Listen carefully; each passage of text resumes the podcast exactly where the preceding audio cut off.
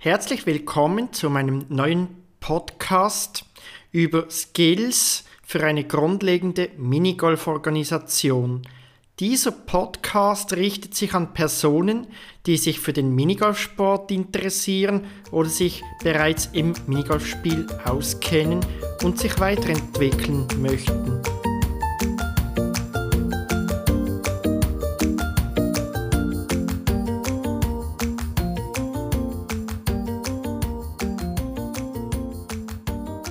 Skill Nummer 1, Gleichgesinnte.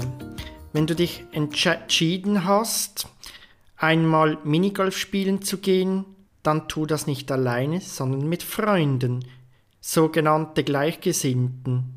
So kann es sein, dass sich deine Freunde auch für den Minigolfsport interessieren oder einfach neugierig und offen für etwas Neues sind und dir einfach so gerne Gesellschaft leisten möchten. Vielleicht kannst du sie ja mit deiner Begeisterung anstecken. Wichtig ist, dass ihr zusammen Spaß habt. Wenn du dich aber noch mehr mit dem Minigolfsport auseinandersetzen und dich darin vertiefen möchtest, dann wende dich an einen Minigolfclub, der in deiner Nähe ist. Oder vielleicht kennst du ja eine Person in deinem Umfeld, die bereits professionell Minigolf spielt. Gehe dafür ins Internet. Ja, du hast richtig gehört. Der Minigolfsport wird auch professionell gespielt. So gibt es viele verschiedene Minigolfclubs. Skill 2 Material und Ausrüstung. Wenn du nun auf der Minigolfbahn angekommen bist, dann erhältst du dort einen Minigolfschläger und einen Ball, der wie ein Golfball aussieht.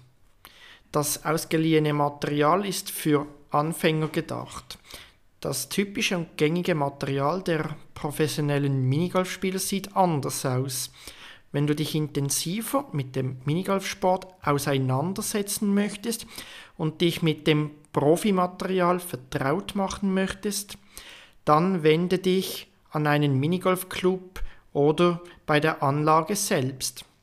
Sicher nimmt sich ein bereits vertrauter Minigolfspieler einmal Zeit, um mit dir und mit dem Material zu trainieren und dir die Technik näher beizubringen. Übrigens, ein Profi-Minigolfspieler kann über 2000 verschiedene Bälle haben. So gibt es Bälle, die extrem hüpfen, langsam oder schnell rollen und aus verschiedenen Material bestehen. Darüber könnte man ein weiteres Podcast füllen. Am besten ziehst du dir bequeme Sportkleidung und Schuhe zum Minigolfspielen an. Skill 3 Nachbereitung und Vertiefung. Jetzt bist du schon fleißig am Minigolf spielen und hast auch mal Lust gegen deine Freunde anzutreten. Auch kannst du an einem sogenannten Volksturnier gegen andere Leute antreten.